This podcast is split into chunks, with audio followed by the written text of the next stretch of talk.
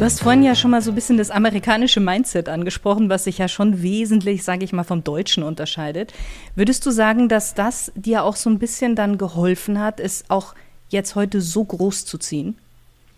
Der Gentleman's Gazette? Gut, ich würde es groß ist ja immer relativ. Ja. Was ich würde jetzt sagen, wir sind. Es wir geht noch größer, aber ich würde behaupten, ich würde behaupten, es ist schon groß. Ja, genau, genau, ja. Also als ich aufgewachsen bin, glaube ich, war Geld immer eine, eine, hat immer eine sehr wichtige Rolle gespielt, weil eigentlich mhm. immer keins da war. Ja. Und mhm. ähm, deshalb war ich immer sehr gut auch im, sag ich mal, Sparen und, sag ich mal, effektive Nutzen von Ressourcen. Ja, dass man mit wenig viel machen kann. Als ich dann in die USA kam, ging mir so ein bisschen Licht auf, halt, dass man sich einfach nicht reich sparen kann, sodass man halt einfach mehr machen muss. Und das ist schon ein sehr amerikanisches, mhm. eine sehr amerikanische Geisteshaltung, weil man ja einfach, wenn ich jetzt in Deutschland auch überlege, im Moment, ähm, die, die Energieknappheit, ja, das war aber mhm. auch schon früher, dass die, die, die, die Grünen ja hochgekommen sind. Es gibt ja hier effektiv gar keine grüne Partei. Ja, so auf, mhm. einem, auf einem nationalen Level. Und das war in Deutschland schon immer, dass man halt ähm, schon damit Sachen umgeht, weil man halt wusste, auch vielleicht durch den Krieg, ja, dass alles in begrenzter Weise da ist. Ich weiß noch, beim Zeitungsaustragen gab es Leute, die haben immer die, die Margarinendose als Blumentopf verwendet und, und die Flaschen auf die Seite gelegt, dass man noch alles aus der Flasche rausholen kann. Und wenn man das halt mal durchlebt hat, dann wird das natürlich auch irgendwann die Kinder weitergegeben. Und diese sparsame Haltung finde ich, find ich gut und ich habe diese Wurzeln auch nicht verloren. Andererseits kann ich halt auch die amerikanische Denke verstehen, dass man sagt, gut, ähm, äh, Ressourcen sind unbegrenzt, jetzt machen wir einfach mal und, und, und finden was mhm. raus. Und äh, wenn es uns zu heiß ist, dann äh, stellen wir die Klimaanlage an. Und wenn es zu kalt ist, dann machen wir hier halt mehr Heizung an. Da äh, kümmern wir uns nicht um Isolierung. Ist natürlich langfristig gesehen sehr schlecht, auch für den Planeten.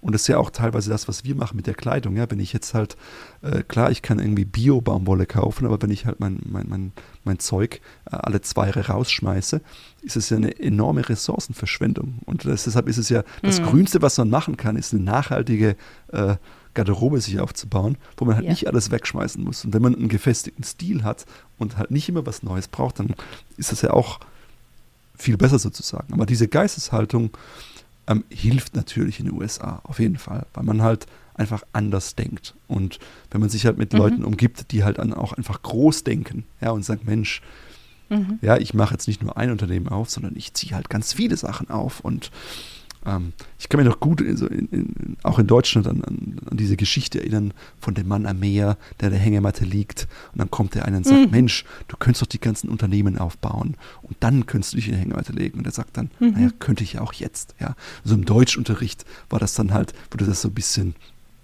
Lobpreisen dargestellt, dass man das ja machen kann und sich auch gleich in die Hängematte legen kann. Und im Erdkundeunterricht war es ganz anders. Da ging es dann mehr halt um, naja, wirtschaftlich, ja, Bruttoinlandsprodukt ist das andere ja viel, viel besser. Und ich denke, man muss da für sich einfach immer die, die, die Balance finden. Und in Deutschland oder in Europa generell, da sieht man halt gut, jetzt der macht sein Geschäft auf und der macht Sandwiches und das ist es. Hier in den USA ist es mehr so, nee, ich muss jetzt eine Kette aufbauen und ein Franchise und das und dies und das, mhm. ja. Und ich glaube halt, ja, Geld macht nicht glücklich, macht viele Dinge leichter, aber man muss halt für sich finden, was, was erfüllt einen und was findet man toll. Und ich hatte das Glück, dass mich halt auch der Business-Aspekt total reizt. Ja, ich finde es jetzt nicht mhm. abscheulich und langweilig. Also ich mag den kreativen Teil, den historischen Teil und den Business-Teil. Und das passt dann halt natürlich. Und wir versuchen auch zu wachsen. Ähm, ich würde sagen, ich bin an sich so vom vom Gefühl her eher ein, ein, schlechter Manager. Ja, ich bin eher so der Typ, der sagt, ja, wenn es wenn, wenn, schwierig wird, dann mache ich die Dinge selbst. Ja. Wobei es ja eigentlich ah. viel besser ist, wenn man sagt, wenn es schwierig wird, dann ja, bringe ich ja. die Experten rein. Ja. So, aber so vom, mhm. von der Geisteshaltung her, Grund ist es mehr so, ich kann vieles, ich bin unabhängig, ich verlasse mich nicht auf andere, sondern ich kann Dinge selbst. Yeah. Ja. Das bringt dich aber halt nur zu einem gewissen Punkt. Wenn du dann weitergehen ja. willst, musst du das komplett umdenken und halt wieder anders machen. Und, und lernen. Man muss es lernen, je abzugeben. Richtig. Das ist es. Richtig, und das ist halt, ist, ist schwierig, ja, weil das natürlich Kontrollverlust bedeutet und andere Sachen. Ja. Aber wenn man dann halt sieht, gut, ich, ich, ich habe jetzt Mitarbeiter, ja, die, die können Dinge dann besser als ich Und, und mhm. ich, ich schaffe natürlich auch was, was halt jetzt nicht auf mich angewiesen ist. Wenn ich jetzt morgen vom Bus überfahren wird, ja gut, äh, dann war es das halt. Während hingegen, wenn ich jetzt irgendwie was Tolles aufbauen kann und irgendwie dafür sorgen kann, dass, dass äh, Handwerksschulen aufgebaut werden und die dann hoffentlich lange irgendwie überleben, habe ich dann eine, eine, ganz andere, einen ganz anderen Einfluss hinterlassen sozusagen, als wenn ich das ja. jetzt alles nur selbst irgendwie mache und halt immer nur so Ego, Drive, alles nur, äh, sich irgendwie alles nur um mich dreht. Und das haben wir auch mit dem Gentleman's Gesetz versucht. Am Anfang war das natürlich ich, aber wir haben gesagt, gut, das heißt nicht äh, Raphaels Gesetz, sondern Gentleman's Gesetz. Und, und mir mhm. schwebt halt auch so zu sagen, Mensch, äh, ich, ich hätte einfach gerne halt verschiedene Leute, dass halt jeder irgendwie kommen kann und sagen, oh, ich kann mich mit der Person identifizieren. Weil manche Menschen mögen mich mhm. halt und, und manche nicht. Und das ist okay. Und, äh, Don't be everybody's darling. Richtig, ja. das ist auch wie, mir fiel irgendwann auf bei der, der Great British Baking Show oder Bake Off. Da waren die ganzen mhm. Leute, was machen die? machen eigentlich nichts. Die sind halt da, aber dann, okay, der eine ist halt schwul, der andere ist so. Dass einfach jeder irgendjemand findet, den er cool findet und sich dann da ja.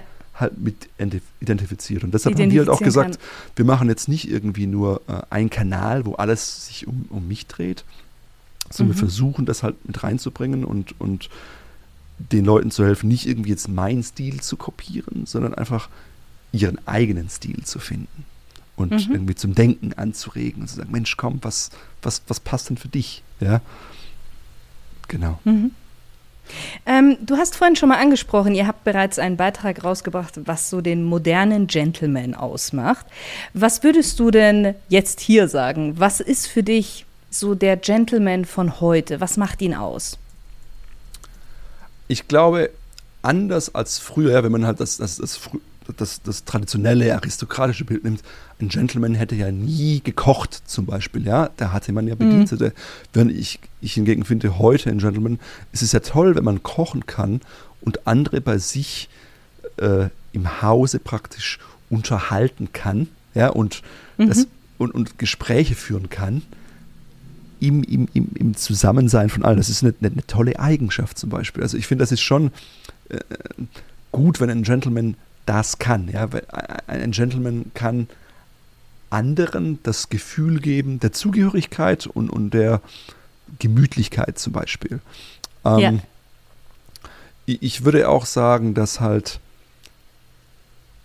ein Gentleman ja gut gekleidet ist im Sinne von, er hat seinen Stil gefunden. Nicht, mhm. er muss Anzüge tragen. Ja, ich glaube, mhm. es kann auch ein, es gibt auch einen Gentleman im T-Shirt sozusagen, wenn das halt wirklich der Stil ist, für den man sich entschieden hat.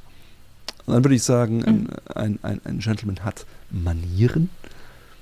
Mhm. Ähm, äh, geht wieder auf den gleichen Gedanken so, dass man sagt, Mensch, ich, ich bin ja nicht allein auf dieser Welt, sondern ich bin Teil des Ganzen. Und ich kann natürlich jetzt, heute fühle ich mich vielleicht schlecht, jetzt ziehe ich mich mal so an oder mach mal das, aber äh, ich schreie deshalb andere nicht an, sozusagen. Ähm, ich würde auch sagen, der heutige Gentleman damals, oder es war eine, eine ganz starke Abgrenzung. Ja. Man, man, man hatte eine gewisse Kleiderdresscode, man hatte gewisse Verhaltensmuster und die, die Bauern oder die Bediensteten hatten das halt nicht. Und so konnte man eine klassische Hier Hierarchie eben aufbauen. Und ähm, auch, ich glaube, in dem Buch How to be an Anti-Racist, ja, da ging es ja auch darum, man kann nicht nicht Rassist sein. Entweder ist man Rassist oder Antirassist. Und er sagt ja halt auch, das Aufbauen von Hierarchien führt immer dazu, dass man halt andere irgendwie niedermachen will und sich selbst besser fühlen will. Und ich mhm. glaube, äh, wenn wir halt an einen Punkt kommen, wo wir alle irgendwie offen genug sind zu sagen, Mensch, so bin ich, aber du machst dein Ding, ja, und du redest mir nicht rein und sagst, was ich jetzt machen muss, und du kannst dein Ding machen, dann sind wir da, glaube ich, in einer in einer guten Gesellschaft. Und in den USA mhm. ist es mhm. ja im Moment auch, ja, da wird, ist, ist die Abtreibung jetzt wieder ein mhm, Problem, ja, ja und, und, nicht zugelassen und so. Und das ist dann, da merkt man dann, okay, wir machen nicht nur Fortschritt, sondern wir gehen nach, wir gehen mhm. weiter und dann gehen wir wieder zurück. In Deutschland jetzt war Abtreibung nie ein Problem. Das war immer normal. Also ich kannte jetzt nie jemand, der irgendwie gegen Abtreibung war in Deutschland. Hier in den USA findet man sehr viele Leute, die die da halt eine andere Sichtweise haben zum Beispiel. Ja. Und ich glaube halt da, dass man als Gentleman, das ist für mich so jemand, der halt, sage ich mal, einen breiten Horizont hat. Ja. Und auch offen ist. Ja, richtig. Für offen, offen für neue Sachen, mhm. offen für andere Sachen, offen für andere Kulturen, Bräuche, äh, Musik. Mhm. Ja, und das ist ja auch Jazz. Ja, Jazz ist ja nur dadurch entstanden, dass man halt zum einen die, die, die klassische Musik aus Europa hatte, die, die, die, die, Trommeltöne aus einem Teil Afrikas und, und mehr so die so aus Nigeria und dann halt auch die, die, die, die mehr so diese mh, mm, nordafrikanische, marokkanische äh, melodische Komponente. Ja, und natürlich war, war, war mhm. die, die Sklaverei schlecht und, und, und furchtbar und, und hätte eigentlich nie stattfinden dürfen. Aber wir hätten Jazz auch nicht erhalten, sozusagen. Heiligt der Zweck die Mittel? Absolut nicht. Aber ich finde es halt gut, wenn man solche Sachen halt sieht und einfach sagt, Mensch, es gibt so viele tolle Sachen, die hätten wir heute nicht, wenn wir, wenn man nicht alle Sachen irgendwie berücksichtigt. Ähm, ja, und, ja. und ich denke auch als, als Gentleman zum Beispiel ist es wichtig, dass man halt nicht nur sagt, ja, ja, ja, ich, ich, ich mache alles und, und komm, ich lade dich ein, sondern dass man dann auch zu seinem Wort steht. Und ich glaube, wir haben ja alle mhm. äh, äh, Beispiele in unserem Leben, wo wir es halt mal nicht gemacht haben. Und es ist auch okay, dass man sich auch entschuldigen kann und sagt, Mensch, das habe ich jetzt Mist gemacht. Ja, das war jetzt ich. Ja, nicht, sich dann auch entschuldigen, seinen Fehler zugeben. Richtig, das gehört auch dazu. Richtig, und ja. dass man halt nicht nur, es gibt ja immer so, wenn es ein Problem gibt, gibt es ja viele Leute, die sagen, ja, die anderen sind schuld, ja. Und dann andere mhm. sagen, ja, ich bin schuld. Dass man halt auch diese, so eine Balance hat zwischen, zwischen ja, Introspektive und, und Extrospektive, dass man das einfach versteht, okay, was, was ist los und ähm, dass man halt andere respektiert. Das ist ja Teil mhm. des Ganzen auch, ja. Ich kann nicht offen sein, wenn ich nicht andere Sachen halt respektiere. Und gut, ich bin auch ignorant in vielerlei Hinsicht, ja. Wenn mir Leute erzählen, Mensch, hier TikTok und sonst was, und ich auch denke, ja gut, ist jetzt nicht meins, ja. Und da haben wir überall, haben wir alle unsere eigene Ignoranz und das kommt halt mit durch. Aber dann, dass man dann zumindest sagt, okay, was passiert denn jetzt? Und, und dass man vielleicht eine gewisse Neugierde auch zeigt. Ähm, dass man an, weiß, was auf angeht. der Welt so los ist. Ja. Genau, ja. genau, genau. Und es gibt ja auch ähm, so, ich sag mal, der Grad zwischen, zwischen Arroganz und Selbstbewusstsein manchmal, dass man den auch so ein bisschen versteht. Ja. Und da mhm. haben wir auch, wir haben auch Videos gemacht, da war mal eine Zeit lang, da haben wir gesagt, okay, wir möchten nicht everyone's darling sein, sondern wir möchten nur Leute irgendwie ansprechen, die es jetzt in unserem, ja, in, in unserer Sphäre halt befinden. Und dann war es so ganz mhm. so, äh, 19 Things Men Should Never Wear. Ja, also sehr mhm. provokant mhm. formuliert auch und so und dann ganz äh, harsh auch in der Sprache würde ich jetzt heute, obwohl ich im, im Grunde genommen da, viel stimmt, würde ich es einfach anders formulieren auch. Und, und ich glaube, wir haben auch unsere, unsere ganze Geisteshaltung dahingehend geändert, dass es mehr so ist, hey, wenn dich das interessiert, was wir machen, hier gibt's was. Ja? Wenn es dich nicht interessiert, vielleicht wirst du hier glücklich. Also es ist nicht so, dass mhm. wenn du jetzt nicht unseren Stil teilst, dass du da irgendwie schlecht bist. Und ähm, ja, ja, genau. Ich denke auch, ein Punkt, und ich merke das auch so halt in, in, in kleinen Kindern schon, dass man halt immer so dieses, im Englischen sagt man Blame Bias, ja, also dass mhm. man halt unterschwellig immer annimmt, dass es jemand anderes was Böses denkt oder das absichtlich gemacht hat oder so, dass man denkt, Mensch, du bist mhm. ja dumm oder so. Ja, man, man hat das immer und, und für mich ist ein Gentleman auch jemand, der da halt, der das erkennt und dann sagt, Mensch, ist es denn wirklich so, ja? Ach, die mhm. Frau kann schlecht einparken.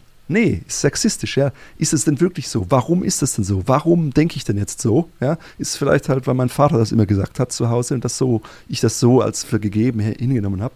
Aber ist es denn wirklich so? Dass man da halt auch dann echt reflektiert und sagt, Mensch, nee, eigentlich gibt es ja auch zehn gute Gründe, warum der das jetzt gemacht hat. Und äh, es geht jetzt überhaupt nicht um mich. Ja. Mhm, mhm. Das sind wieder die Blockaden, wo wir ja ganz am Anfang davon gesprochen haben, die wir eigentlich oft von unseren Eltern oder von, von der Umgebung so ein bisschen in den Kopf eingesetzt bekommen. Ja, ja. Und ich denke auch, ein Gentleman, wenn man halt, ich glaube, so, manche sagen ja, der wahre Charakter zeigt sich eigentlich erst dann, wenn man mal in einer Machtposition war oder ist, ja, und dann halt sieht, wie man mhm. dann mit Leuten umgeht, wie man im Restaurant ja den, den Kellner oder die Kellnerin begrüßt oder wie man jetzt mit der Putzfrau umgeht oder halt auch Leuten, die mhm. jetzt irgendwie mit, mit Obdachlosen oder sonst wie. Ja, das ist halt einfach, da zeigt sich dann auch irgendwie, wie man, was für ein Mensch man jetzt eigentlich ist. Ja. Ja, ja, ja, das, das, äh, das glaube ich, würde ich auch so unterschreiben, dass man das dann wirklich sieht. Ja. Ich habe eine wunderschöne Frage von einem äh, Hörer zugeschickt bekommen. Und ähm, der hatte mich auch gefragt, so Mensch, kannst du nicht mal? Und dann habe ich gesagt, ja, ich habe es auf meiner Liste, dass ich den Raphael anschreibe. Ähm, aber wenn es dazu kommen würde, dass ich ihn interviewe, welche Frage würde dich denn interessieren? Und er hat mir geschrieben, ja, ihn würde interessieren, wann du ein Outfit als zu overdressed und wann zu underdressed empfindest. Ah ja, gute Frage. Es gab ja mal, ähm, es gab immer dieses Zitat, uh, if, if John Bull turns around on the street, you're mhm. overdressed. Ja. Und ähm, ich, ich glaube, es hat Bob Brummel, glaube ich, zugeordnet. Ich hab's, kannst es gerade, ich weiß nicht genau, aber wenn man das so, so nimmt, halt zu sagen, okay, wenn ich, wenn sich jemand auf der Straße nach mir umdreht, dann bin ich, dann bin ich praktisch äh, zu aufgetakelt und wenn ich jetzt halt, es kann ja genau andersrum sein, wenn ich jetzt irgendwie äh, beim bei der Nobelpreis-Gala im, im, im Sweatshirt ankomme, dann habe ich auch irgendwie Aufmerksamkeit auf mir, das ist auch schlecht. Und das mhm. mag so gewesen sein vielleicht, äh, wenn man damals irgendwie so diesen, dieses Stilbild hatte, ja, alle müssen Anzüge tragen und so. Und wenn sich jetzt jemand umdreht, wenn man irgendwie zu, zu laut ist, dann ist es komisch. Ich denke, wenn man das heute tatsächlich so anwenden würde, hätte man irgendwie so eine ewige Spirale nach unten. Weil jetzt, wenn man, wenn jetzt heute eigentlich alle nur Trainingsanzüge anhaben, klar, äh, wenn ich dann einen Searsucker-Anzug anhabe oder sonst was, dann falle ich dann natürlich auf und steche auch ja. heraus. Und das ist ja auch was, also ich finde es zum Beispiel, ich bin gerne individuell ich bin nicht jemand, der sich einfach nur anpasst, sondern ich habe gerne Sachen, die auch ein bisschen anders sind, ja, die, die jetzt vielleicht nicht jeder hat. Ja, das finde ich mhm. irgendwie, fühlt sich gut an. Jetzt nicht im Sinne von, ich bin besser als alle anderen, sondern das ist halt irgendwie mein Stil und das, das gefällt mir und das trage ich jetzt. Und ich glaube, so ein wenn man halt. anders sein. Genau, und wenn man, wenn man sagen würde, ach Mensch, ich, ich passe mich jetzt immer nur an, ja, und trage immer nur, was alle anderen tragen, dann ginge halt für mich total auch der Spaß irgendwie dran verloren. Und ich deshalb würde ich nicht sagen, man ist dann overdressed. Ja. Ähm, wobei, mir hat auch mal, es war ein Kommilitonen, der gesagt, ach weißt du, in Amerika ist es halt so, da bist du ja immer overdressed. Ja, also egal was du mhm. anziehst, da bist du immer overdressed. Und das ist auch so ein, wo ich dann jetzt sage, Mensch, meistens würden die Leute mich als overdressed bezeichnen. Und das ist okay für mich. Ja? Die Frau im Supermarkt, wenn ich dann mal irgendwie vom Fitnessstudio komme danach, dann sagt die, ach Mensch, heute sind sie aber nicht so gut gekleidet. Ja? Also das merken die Leute dann auch. Es bekommt so eine, es wird so eine Art Markenzeichen. Aber mhm. ähm, ich finde, der Grad ist halt schwieriger geworden, weil selbst wenn ich jetzt irgendwann zu einer Hochzeit gehe, äh, sagen Leute dann, ist der Dresscode ja nicht mehr so definiert, sondern ist dann mehr so, mhm. äh, Beach Casual. Festliche Kleidung. Ja, oder? G genau. Also ist halt dann mehr so, ja, gib dir Mühe, aber äh, so der, der, der Grundgedanke hinter dem Dresscode war ja der, okay, wir sagen dir, was du anziehst, du musst dir nicht den Kopf zerbrechen und dann kommst du und dann haben wir alle viel Spaß zusammen. Und so ist es ja, ja heute nicht. Wenn heute ein Dresscode auf der Einladung steht, dann gehen die Leute erstmal zu Google und sagen, ja, was, was heißt das denn jetzt überhaupt? Aber selbst wenn da irgendwie steht, Black Tie oder festliche Kleidung, heißt ja nicht, dass es auch jeder macht. Und dann kommt jeder und der eine nee. steht dann irgendwie da mit seinem Hemd in Jeans und der andere im Smoking, wo ich auch denke, ja, ist dann auch irgendwie komisch sozusagen. Mhm. Aber ich denke, viele Leute schauen halt an so, so Dresscodes, ja, die, drauf und die wollen alles richtig machen, aber da geht es nicht darum, um den Gedanken, dass man Spaß hat irgendwie. Und ich denke, es kann auch echt Spaß machen, sich zu kleiden. Und ich glaube, eine Sache, die wir auch gerne machen würden äh, nächstes Jahr, ist, dass man sagt, Mensch, komm, wir, wir machen ein Event, ja, wo Leute dann halt mal einen Frack anziehen können. Ja, und, und das, mhm. und wo man dann irgendwie in, einem, in einer Umgebung ist, wo nicht jeder sagt, ja Mensch, wo gehst du denn heute hin? Ja, mhm. ähm, äh, wir haben auch so ein Video gemacht, so was Dinge, die passieren, wenn man sich besser kleidet oder halt wie spricht mhm. man jetzt mit Freunden, die dann irgendwie denken, ja, bist du jetzt besser? Glaubst du, du bist was Besseres? Ja, sind wir nicht mehr gut genug? Das ist ja manchmal auch schwierig, sich dann darüber hinwegzusetzen, sozusagen. Ähm, aber deshalb würde ich jetzt für mich sagen, overdressed, ja, ist man halt, wenn man immer irgendwie heraussticht, aber das ist kein Grund zu sagen, ich möchte nicht overdressed sein. Also ich, ich finde es gut, wenn man sagt, ich bin overdressed, weil das halt mein Stil ist und so bin ich und das mache ich. Und es inspiriert dann auch andere, ja, die dann kommen und sagen, Mensch, vielen Dank, äh, dein, dieses Video hat mir geholfen, mit meinen Freunden darüber zu sprechen und jetzt trage ich das gerne, ja. Oder ich bin Transgender und ich habe irgendwie den Mut gefunden, jetzt die Sachen zu tragen, weil mir das gefällt. Und das ist mhm. ja dann was, was man damit auch erreichen kann. Und ich glaube, wenn man halt so führt, äh, dann sind halt Leute auch bereit, zu sagen, Mensch, der hat mich inspiriert, finde ich, finde ich gut. Und ähm, mhm. ist jetzt nicht genau mein Stil, aber ähm, ist, ist in Ordnung. Und Underdress natürlich, klar. Ist, ich war zum Beispiel mal, ähm, ich war äh, ich, in Europa und äh, ich glaube vier oder fünf Wochen und mein Koffer kam nicht an. Und hm. wir waren dann in Paris und das war so im September. Und es war auch die Hochzeit meines besten Freundes. Ich war auch Trauzeuge. Ich hatte dann halt an, was ich anhatte. Ja, ich hatte halt meine Searsucker-Hose okay. und so. Und Hosen zu kaufen in Europa ist immer schwierig für mich, weil ich große oder dicke Schenkel habe und so. Und wir waren dann halt da und dann habe ich eine, ein Paar Shorts gefunden, weil es noch sehr heiß war in Paris. Alles andere war schon wieder die Winterkollektion. Und die war so, äh, Mauve-rosa. Ja?